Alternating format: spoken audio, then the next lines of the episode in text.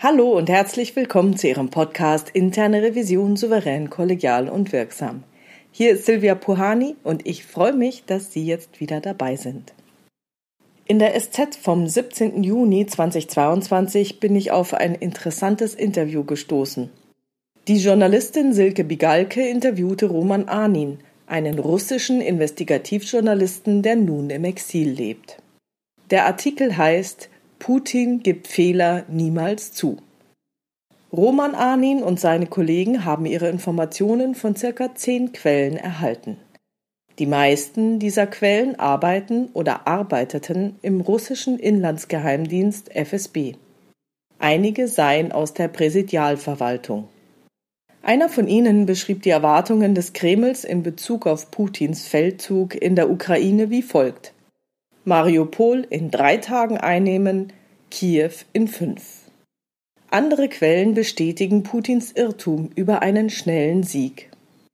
Der Investigativjournalist, der nicht mit Quellen spricht, die den Krieg unterstützen, beschreibt Desinformationen, Zensur, Angst, und Realitätsflucht im russischen Machtapparat. Die Quellen halten den Krieg für eine Katastrophe für Russland und Putin für einen verrückten Diktator.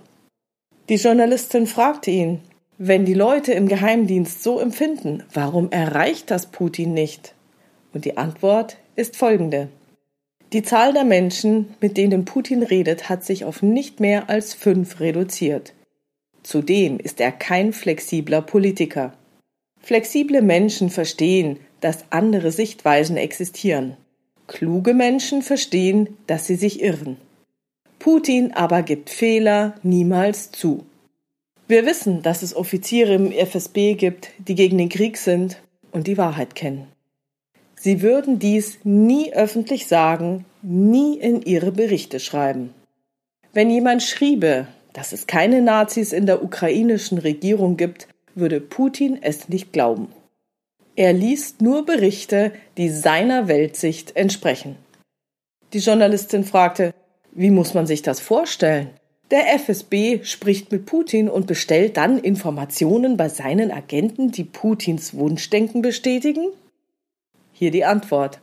Jeder Agent, jeder Abteilungsleiter weiß, was er berichten muss. Wie in einer Zensur.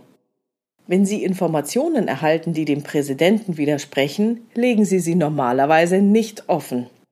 Manche haben sogar erzählt, sie bekämen andernfalls große Probleme. Leute mussten den FSB verlassen. Jeder versteht, was vor sich geht. Etwa der Quatsch über Biolabore in der Ukraine. Sie versuchen nicht, andere mit ihrer Propaganda hereinzulegen. Sie glauben das selbst. Die Journalistin hakte nach. Wie meinen Sie das?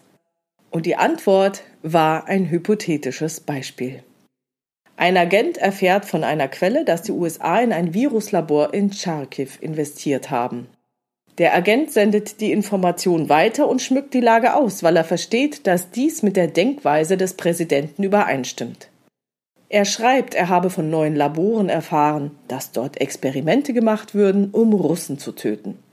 Wenn Putin diesen Bericht sieht, sagt er, verstärken Sie alle Ihre Bemühungen, um mehr Informationen über die Biolabore in der Ukraine zu erhalten.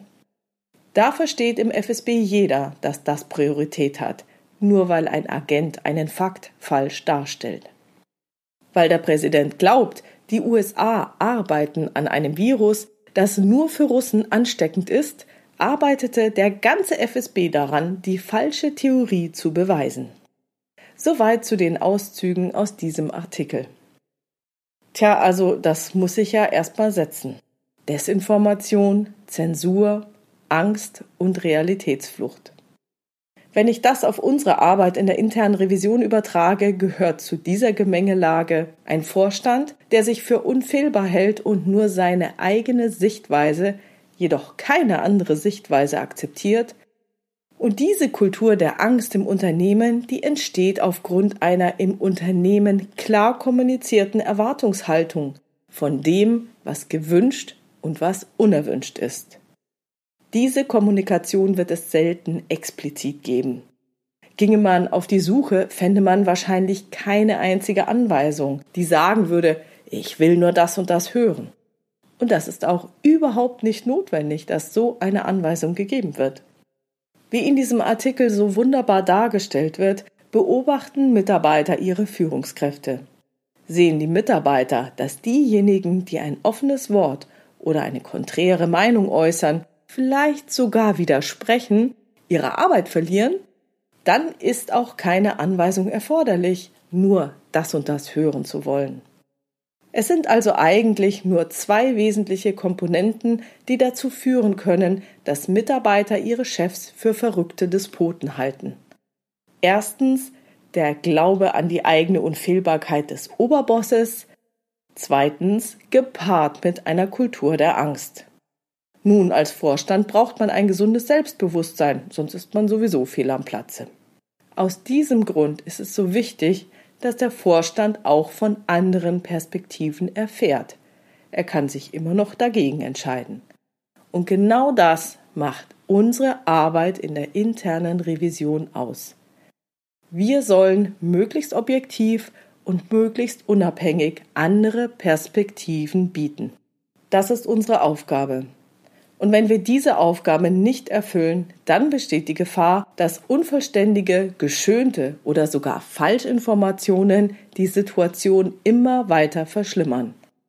Dann kann eine Abwärtsspirale entstehen, die zu verrückt anmutenden Handlungen eines Despoten führen und die Existenz des Unternehmens aufs Spiel setzen. Was wäre eigentlich, wenn der Kreml von Anfang an eine funktionierende interne Revision gehabt hätte, die darauf geachtet hätte, dass Informationen vollständig, korrekt und ungeschönt berichtet werden. Auch und gerade, wenn die Inhalte vermutlich nicht gefallen werden. Ich bin davon überzeugt, dass dies einen Unterschied gemacht hätte. Es ist also eine wichtige Sache, bei der Prüfung des Reportings darauf zu achten, dass die Inhalte vollständig sind, dass es inhaltlich korrekt ist, dass also nichts fehlt und nichts dazu gedichtet wurde. Und das war's schon wieder für heute. Ich freue mich über Ihre Ideen, Gedanken und Kommentare auf meiner Webpage oder in der Xing- oder LinkedIn-Gruppe Interne Revision souverän, kollegial und wirksam unter dem Post zu diesem Podcast. Herzlichen Dank.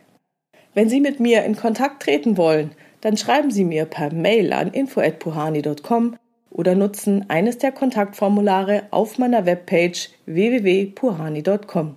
Wie Sie wissen, gibt es dort eine offene, aber auch eine anonyme Variante für Sie. Wenn Ihnen dieser Podcast gefallen hat, abonnieren Sie ihn gerne, hören Sie sich alle Folgen an, auch die alten, und teilen Sie in Ihrer Community, dass es diesen Podcast gibt. Vielen, vielen Dank für Ihre tollen Rückmeldungen und guten Bewertungen. Bleiben Sie dran und hören Sie gerne wieder rein in Ihren Podcast Interne Revision souverän, kollegial und wirksam.